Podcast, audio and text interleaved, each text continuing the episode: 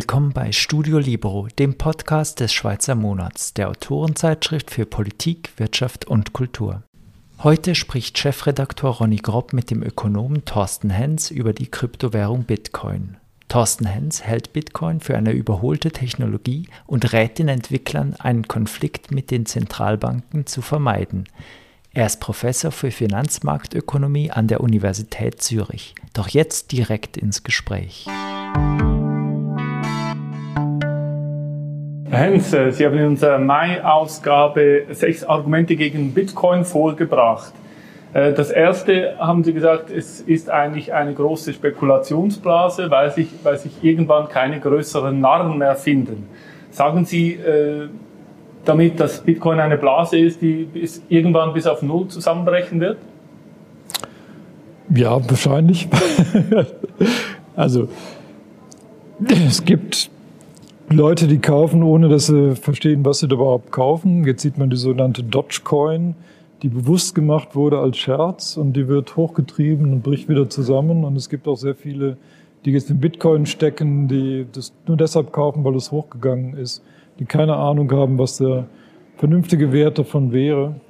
Also ich vermute, das Spekulationsmotiv wird wieder einbrechen. Ob dann genügend andere Motive da sind, dass es stabil bleibt, wird man sehen. Aber sicherlich wird die Übertreibung wieder abgebaut. Was aber zu beobachten ist, dass sich immer, wenn es äh, also eine Spekulationsblase geplatzt ist, der Bitcoin-Preis sich auf einem höheren Niveau äh, eingependelt hat und es auch mehr aktive Nutzer gab. Ja, ja, das stimmt. Also im Moment schaukelt sich das noch auf, oder? Wir sind noch nicht am Ende von der Spekulation. Es kommen ja jetzt auch die Institutionellen hinzu. Also im Moment schaukelt sich das noch auf. Pensionskassen zum Beispiel? Pensionskassen denken dran. Versicherungen haben investiert.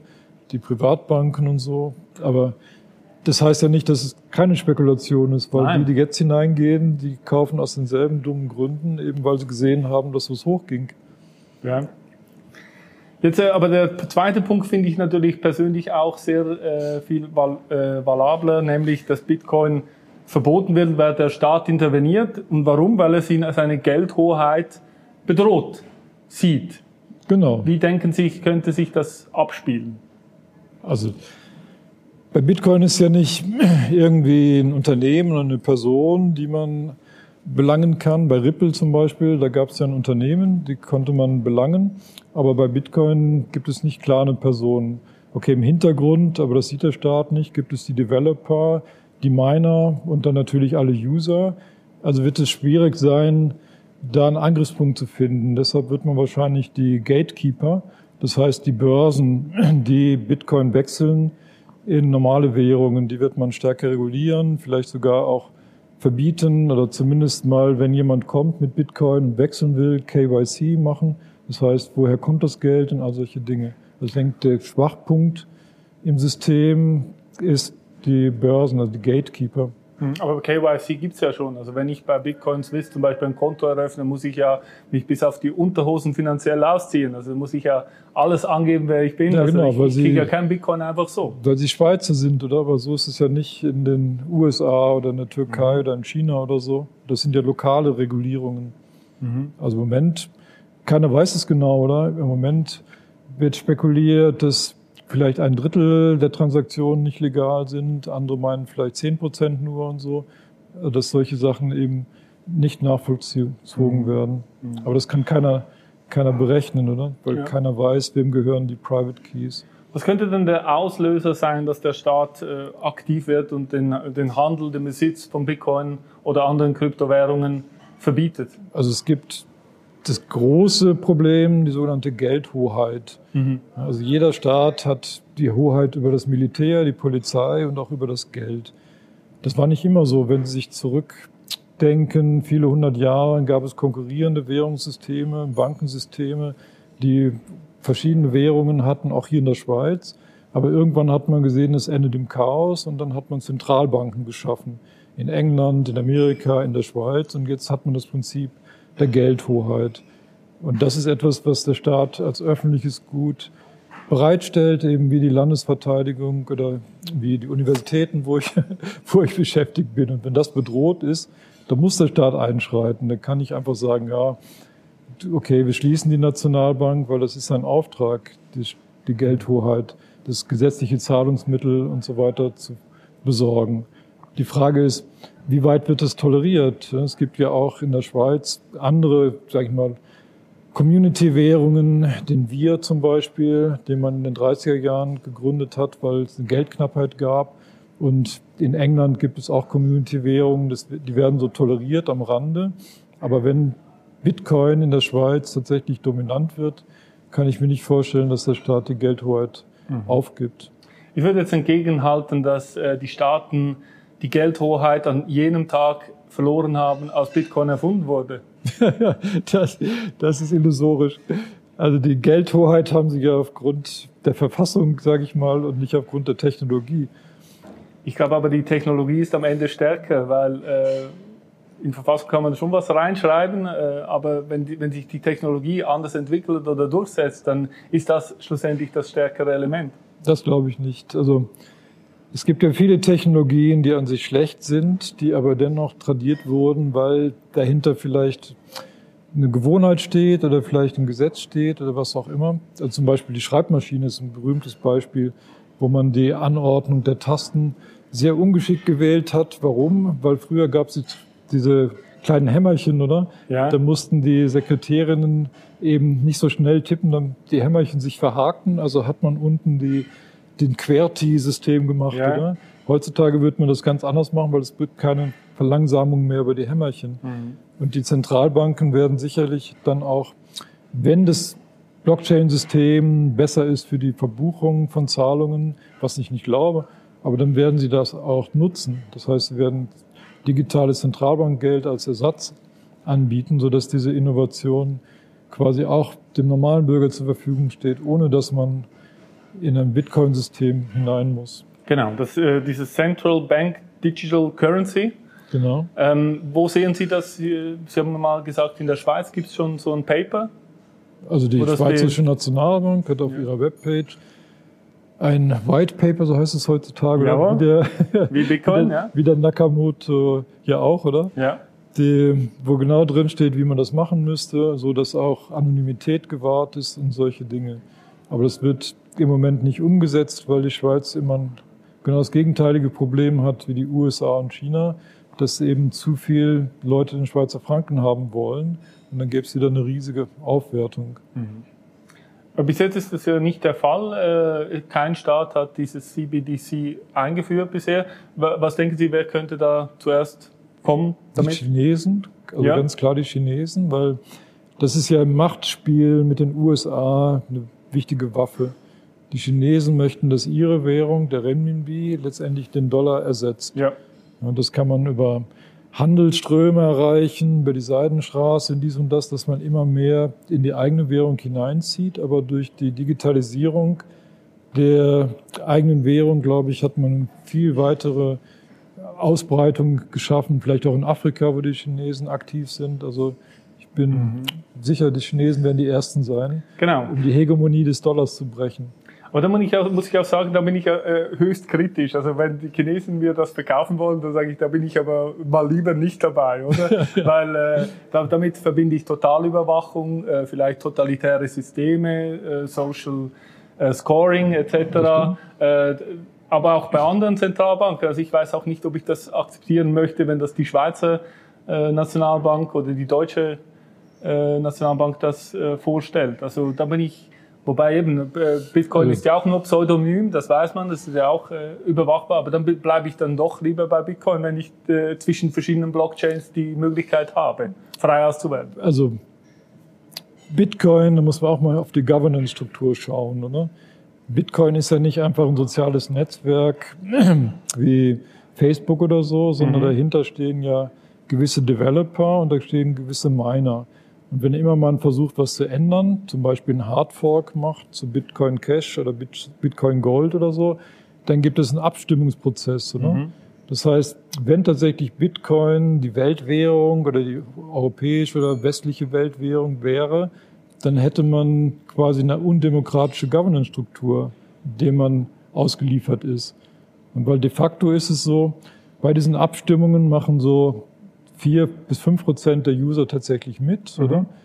Aber die Macht liegt bei den Developern und bei den Minern. Und dann habe ich lieber den Thomas Jordan oder jemand anders, mhm. der von der Regierung ernannt wird, als irgendwelche unbekannten Miner und Developer, mhm. die letztendlich alles kontrollieren können. Aber da sage ich ja, dass viel demokratischer Bitcoin, weil es kann ja jeder einen Bitcoin-Node eröffnen und dann auch sich beteiligen äh, das stimmt, an diesen das, Abstimmungen. Aber das Protokoll ändern und solche Dinge, das macht diese im Hintergrund stehende mhm. Gruppe von Developern und Minern. Und mhm. das ist eine Gruppe, die ist nicht demokratisch irgendwie legitimiert. Mhm. Die haben das mal begonnen und haben vielleicht schon viel Geld damit gemacht und so. Also mhm. mir ist lieber, ich habe den Zentralbankpräsident, der irgendwie doch zumindest alle paar Jahre mal ausgetauscht werden kann ja. vom Staat. Mhm. Also das ist eine Illusion, dass Bitcoin die neue Demokratie ist oder so. Dahinter mhm. steckt eine Governance-Struktur, die ist völlig undurchsichtig. Ja, aber muss, man muss ja auch sagen, außer ein paar kleine technische Details wurde auch äh, seit Beginn kaum etwas verändert. Also die, Grund, äh, die, Grundlagen bleiben gleich und lassen sich ja nur ändern, wenn man eine Mehrheit hat, dieser Nutzer. Ja, aber es gibt große Änderungen, die anstehen, ohne die Bitcoin nicht überleben kann. Zum Beispiel, dass man das Proof-of-Work-Prinzip aufgibt, oder? Mhm. Weil das ist eine riesen Umweltverschwendung. Wir werden immer nachhaltiger. Es gibt immer neue Ziele, CO2, dies und das. Und wenn Bitcoin es nicht schafft, zu wechseln auf so eine Art Litecoin, also dass man mhm. Proof of Stake macht und solche Dinge, oder? Dann werden schon allein aus diesen Gründen die Staaten Druck machen. Von daher braucht es da eine gewisse Koordination, oder? Also wie ich verstehe, ist ja Proof of Work dann schon äh, sehr entscheidend für Bitcoin ich glaube nicht, dass man das so einfach aufgeben wird. Und die Diskussion über, äh, wie grün das dieser Stromverbrauch ist, äh, ist eine andere. Da müssen wir jetzt nicht im Detail darauf eingehen. Aber man könnte ja das Gleiche auch sagen über, über das Internet. Also wie viel Strom verbraucht das Internet? Müssen wir das nicht längst abschaffen? Oder wie viel Strom verbraucht das Bankensystem? Oder die Universitäten? Oder Sie ja, oder ich? Also die anderen Sachen, an die hat man sich ja gewöhnt, oder? Aber mhm, jetzt, ist die ist Frage, jetzt ist die Frage, brauchen wir auch noch diesen Stromverbrauch fürs Geld, oder? Mhm. Und selbst wenn die jetzt sagen, ja, okay, wir machen das irgendwo in China, wo die mhm. Strom preiswert ist, und manche sagen vielleicht, nebenan steht eine Solaranlage und dies und das, der Strom, der da durch die Solaranlage produziert wird, hätte vielleicht auch eine bessere Verwendung.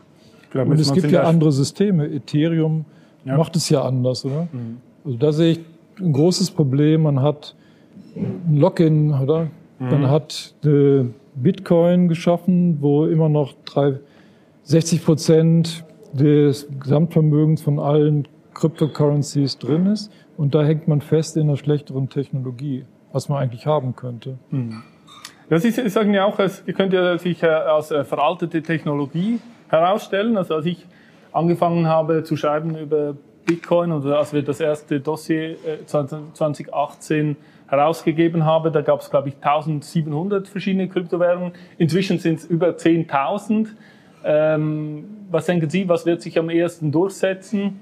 Also da kommen wir wieder zurück auf den Punkt, den ich jetzt ja. eben genannt habe. Bevor es Zentralbanken gab, gab es auch in der Schweiz unheimlich viele Währungen.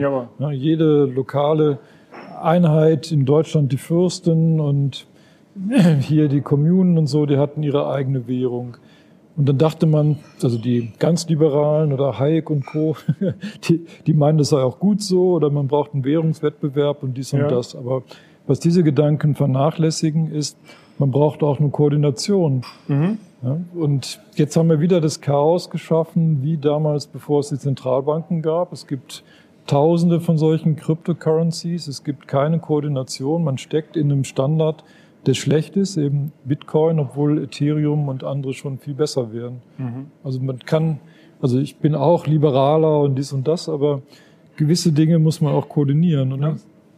Aber es gibt natürlich auch das Gegenargument. Also äh, Michael Saylor von der börsenkotierten Firma MicroStrategy, der hat jetzt viele hundert Millionen US-Dollar in Bitcoin gestellt, äh, gesteckt, weil er äh, davon überzeugt ist, dass es wie Facebook äh, bei den Social Media das führende monetäre Netzwerk der Welt wird und äh, dass es sich natürlich auch weiterentwickelt.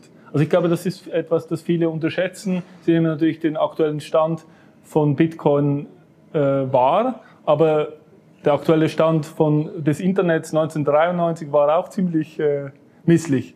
Also äh, Bitcoin wird sich ja wahrscheinlich auch weiterentwickeln. Das ist eben die Frage. Sie sagten gerade, Sie werden vom Proof of Work nicht runterkommen, mhm. oder? Aber da kommen wir wieder zurück auf das Governance-Problem. Wer entscheidet das am Ende? Das sind die Developer, die zusammen mit den Minern Vorschläge machen und dann gibt es, wie bei anderen Abstimmungen, gerade läuft die Abstimmung der BVK Pensionskasse, oder? Dann kommen dann drei, vier Prozent die Stimmen und die anderen haben es nicht begriffen, was da geschieht. Also es ist für mhm. mich eine intransparente Governance, mhm. wie das dann funktioniert. Während das Zentralbankgeld, da weiß ich, okay, da gibt es eine politisch legitimierte Person, die kümmert sich um das Geld. Mhm. Ja, mir ehrlich gesagt, ich habe da mehr Vertrauen äh, in Bitcoin, weil da weiß ich, äh, es ist im Code festgeschrieben, es kann Maximum 21 Millionen Stück geben. Aber den Code können ja die Leute im Hintergrund ändern. Nein, das können sie nicht. Also die, deshalb hat man ja gewechselt von Bitcoin auf Bitcoin Cash, auf Bitcoin Gold und so weiter, weil ihnen das nicht gefiel, oder? Mhm. Also klar, diesen Bitcoin-Code selbst natürlich nicht, aber es kann immer wieder Forks geben, Forks geben, wo sie, wo sie das ändern. Oder? Und die Dogecoin zum Beispiel, mhm.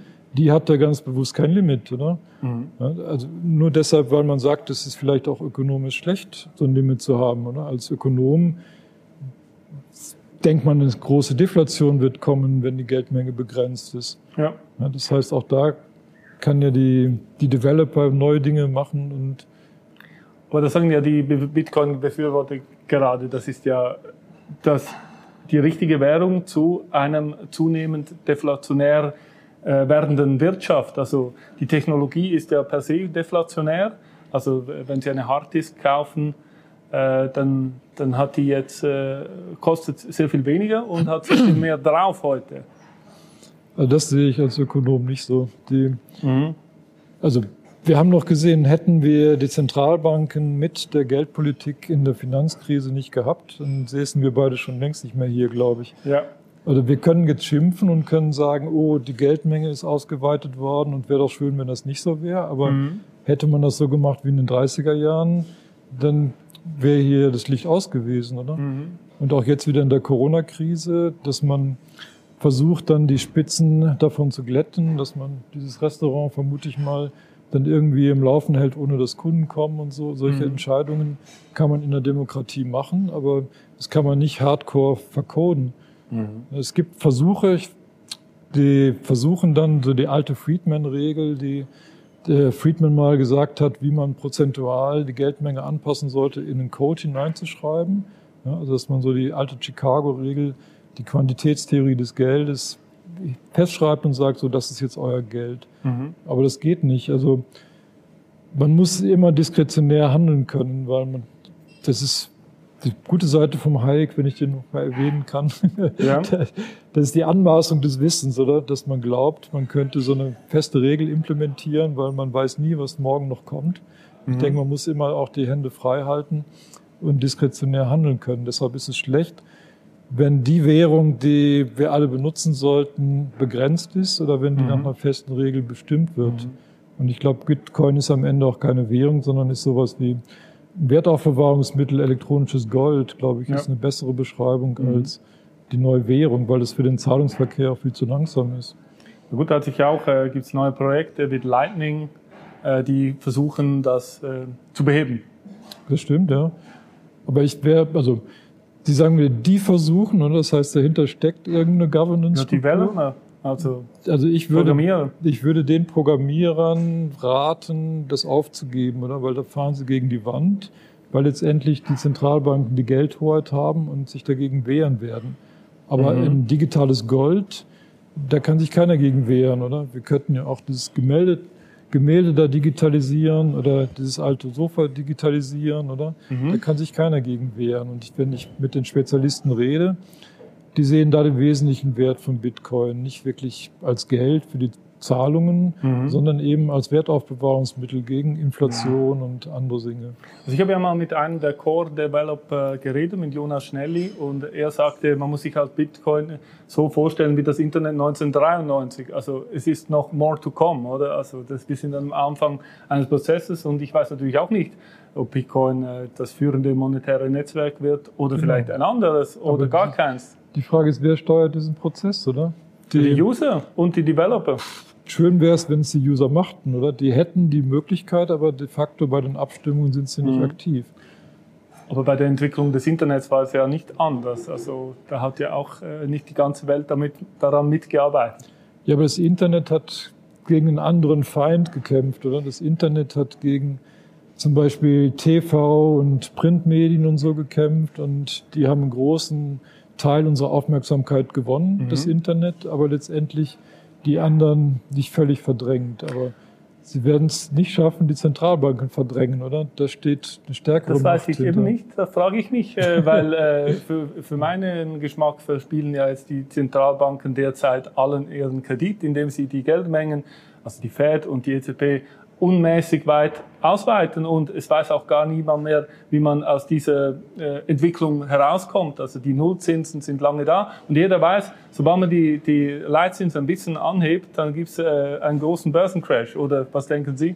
Also da kommen wir wieder zurück auf die Finanzkrise, Corona-Krise ja. und dies, sonst die Krise, oder? Also ich denke, es war gut, dass man agiert hat. Hätte man nichts getan mit den 30er Jahren, dann hätte es schlimme Folgen gehabt. Die Frage ist, wie man da herauskommt, oder? Also, aber man kann nicht so tun und kann sagen, wie sagt man in der Schweiz, man möchte das Wegli und den Fünfer ja, genau. gleichzeitig, oder? Ja. Jetzt hat man der, sagen wir, Geld in die Hand genommen oder neues Geld gedruckt, um die großen Krise abzuwenden. Und jetzt muss man, kann man nicht zurückdrehen und sagen, hätten wir das doch nicht getan, oder? Weil hätten wir das nicht getan, haben wir in den 30 Jahren gesehen, was das Problem mhm. war. Die Frage ist, wie wir da herauskommen. Und da könnte ja zum Beispiel eine digitale Digitalisierung der Zentralbank, Geldmenge eine Möglichkeit sein. Und dabei kann man ja auch gewisse mhm. Saldierungen machen. Ich sage seit vielen Jahren, die Staatsschuld, die bei der Zentralbank gehalten wird, die sollte man streichen. Mhm. Also für mich als Normalbürger, oder? Da gibt es zwei Einträge da oben. Da ist der Staat, da ist die Zentralbank und das ist der Staat. Der Zentralbank was schuldet, was, was kümmert mich das, oder? Dann könnte man zumindest in Japan die Hälfte der Staatsschuld schon streichen. Mhm. Also so wird man die Schulden los. Also das wird, wenn Schulden ein Problem ist, wäre das der erste Schritt, glaube ich. Mhm. Ob das die beste Lösung ist, weiß ich nicht, weil die Zentralbank, die meckert natürlich, sagt, Augenblick, das können wir nicht tun, das sind unsere Guthaben, oder? Ja. Die, die, können wir nicht einfach da rausstreichen. Aber mhm. bevor wir, sagen wir, die Geldhoheit aufgeben und sagen, wir überlassen uns jetzt dem Geschick oder so von irgendwelchen Developern, die demokratisch nicht legitimiert sind, wäre ich der Meinung, man kann andere Dinge machen. Bitcoin sagt jetzt, man gibt die äh, Geldhoheit an die Bürger zurück. Ja, das, das, ist ja eine die, wahre Demokratisierung. Das ist eine Illusion, oder? Mhm. Die, die Developer, die machen Vorschläge, die Miner, die ja. sind die Entscheidenden und Sie und ich, wir denken, ja, Augenblick, ich habe so wenig Bitcoin, lohnt es sich da jetzt abzustimmen oder mhm. nicht? Und am Ende mhm. gibt es viel weniger Demokratie, als wenn wir eine Abstimmung haben über, was weiß ich, CO2 oder so in der Schweiz, mhm. wo dann 30, 40, 50 Prozent der Leute ja. abstimmen. Im Vorgespräch haben Sie gesagt, aber ja gut, in äh, so Ländern, wo das Geldsystem am Boden liegt, wie zum Beispiel Venezuela, kann sich ja Bitcoin, also genau. können Sie sich auch vorstellen, wenn Sie in Venezuela ist, wären, Bitcoin zu kaufen? In, das ist ja immer schon so, oder? Mhm. In Venezuela, übrigens auch in der Türkei, gibt es dieser Tage eine Dollarisierung. Also wenn Sie in der Türkei nicht im Restaurant zahlen wollen, sondern vielleicht einen, einen Anzug kaufen wollen oder irgendwas, dann zahlen sie besser mit Dollar. Nicht mit Euro übrigens. Ja, mit Dollar. Ja, genau, mhm. zahlen sie besser mit Dollar. Das hat es immer schon gegeben. Also dort, wo die Zentralbanken versagen, da wurde dann eben der Dollar oder die, eine andere Währung als Ersatzwährung genommen. Mhm. Und das kann sein, dass Bitcoin da hineinkommt. Deshalb hat die Türkei das ja verboten. In der Türkei darf man nicht mit Bitcoin normale Zahlungen machen. Man darf es noch halten, man darf es besitzen, aber ich darf nicht damit zahlen. Mhm. Eben weil die begriffen haben, die türkische Lira, die wird verdrängt. Mhm. Aber die Leute machen es ja dann trotzdem, oder? Also soweit, soweit sie es können, ja. Klar, die Leute in Venezuela zahlen auch mit Dollar, in der Türkei zahlen auch mit Dollar, oder? Mhm. Aber es ist ja wie Drogen, oder? Also so einfach ist nicht, wenn der Staat einfach sagt, wir verbieten euch das jetzt. Also Das stimmt. Wenn die Bürger aber, wollen, dann machen sie es. Ne? Aber jetzt, also, wenn ein Staat so versagt in der Mhm. Geldpolitik wie die Türkei, wie Venezuela, Das ist doch möglich. klar, dann ist es gut, dass man was anderes hat, Mhm. oder? Aber ich sehe nicht, warum die Schweiz Ja. Bitcoin einführen sollte, weil noch zumindest, also ich finde, da vertraue, vertraue darauf, noch ist der Schweizer Franken Ja. stabil. Ich glaube auch, der Schweizer Franken wird wahrscheinlich am stabilsten herausgehen. Aber wenn Sie die EZB anschauen oder äh, diese unglaublichen Konjunkturprogramme, die jetzt Joe Biden äh, vorschlägt, aus dem Nichts äh, schöpft er Geld und Wohlstand für alle. Also glauben Sie, das kommt gut? Nein, das kommt nicht gut, aber ich glaube nicht, dass Bitcoin eine Möglichkeit hat, das zu brechen, oder? Weil Mhm. wenn es dann nicht gut kommt, dann werden die Amerikaner, da sind sie ja auch bekannt darin, versuchen, ihre Währung zu retten. Es gab Goldverbot zuletzt auf dieser Welt 1974 in den USA. Ja. Also ich, vielleicht bin ich dazu schüchtern und vielleicht sollte ich mutiger sein wie Sie und sagen, ja, wir schaffen die Zentralbanken ab und dies und das, aber ich befürchte, das, das fällt uns auf die Beine. Ja. Zudem muss man sagen, man muss ja unterscheiden zwischen dem, was man glaubt, was wird und dem, was man sich wünscht, was kommt. Ja, oder? natürlich, ja, ja. Also, Also wer vieles- Bitcoin hat, wünscht sich natürlich, dass es Na, Erfolg das, hat. also vieles von dem wünsche ich mir ja auch. Oder ich wünsche mir eine stabile Währung, eine Demokratisierung und dies und das. Aber ich glaube, man beißt sich die Zähne aus, wenn man versucht, die Geldhoheit anzugreifen. Es wäre Mhm. geschickter, man nimmt das als Wertanlage, damit Ja. man aus diesem Feuer herauskommt, in dem man da steht, wenn man sagt, so, wir treten jetzt auf und ersetzen euch die Fett oder so. Mhm. Gut, eben, was ich mir wünsche, ist ja eigentlich egal, weil äh, das keinen Einfluss hat auf das, die Geschehnisse der Welt. Aber äh, haben Sie ja auch schon äh, Geld investiert, so ein bisschen vielleicht in Bitcoin oder andere Kryptowährungen, so als Wertanlage?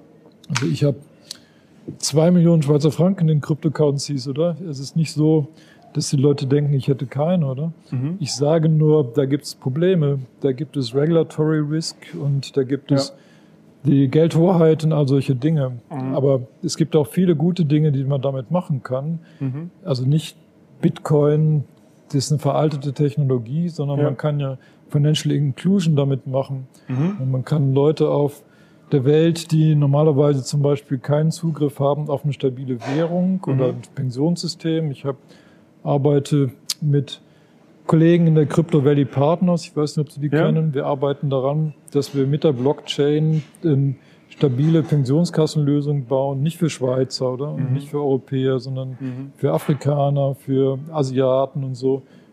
Also das ist eine tolle Sache, die man mit Mhm.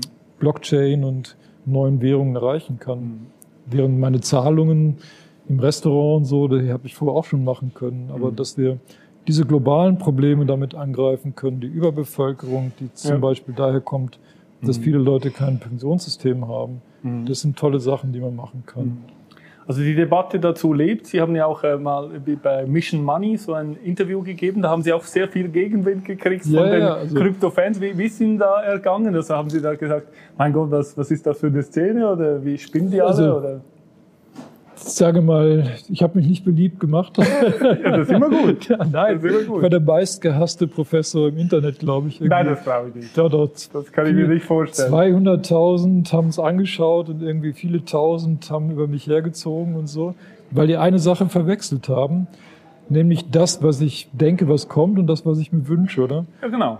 Aber es ist ja Also- wichtig, dass man darüber redet und eigentlich müssen die Bitcoiner ja die Ersten sein, die sich solche Gegenargumente wünschen. Nur so können sie ja daraus lernen und gegebenenfalls etwas verbessern. Das wäre meine Hoffnung, oder? Ja, hoffentlich. Also ich kenne ja viele junge Leute, die da engagiert sind, aber das wäre meine Hoffnung, dass die nicht so naiv sind, dem Trend hinterherlaufen und dass diese Developer, die ich eben nicht kenne, dass die wachsam sind und sehen, oh shit, wenn ich darüber gehe, da kriege ich aber eins auf die Finger.